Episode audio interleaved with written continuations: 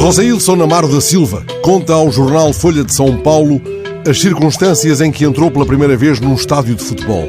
Estava em casa, diante de um espelho, fazendo a barba, quando começou a sentir um estranho cansaço e quase desmaiou. Uns dias antes, perdera o apetite e começara a sentir tosse e febre. Com esses sintomas, deu entrada num hospital na zona norte de São Paulo, onde ficou duas noites.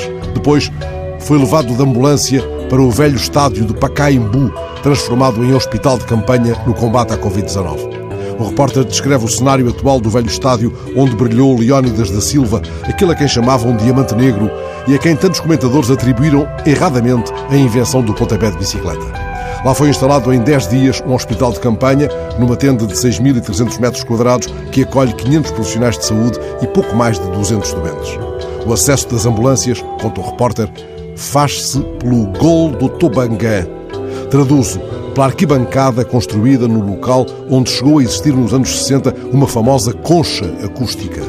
E afinal, Rosa Ilson passou nove dias no hospital de campanha, ganhou o jogo com a Covid, mas não sentiu o esplendor da relva.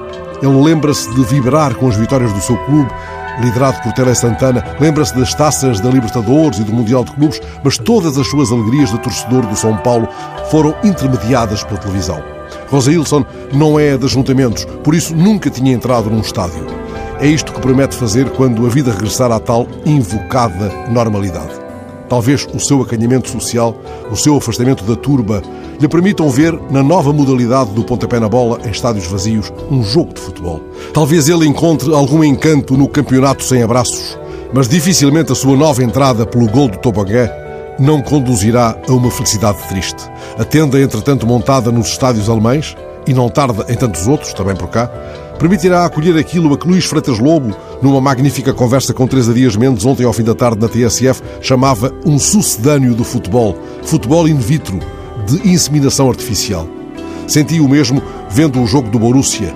Não consegui sentir aquilo como um jogo de futebol. Mas Rosa Ilson, sentado na arquibancada do Pacaembu, não espera propriamente pontapés de bicicleta nem o clamor da multidão. No seu primeiro dia de estádio, é ele que levanta a taça por ter derrotado a Covid.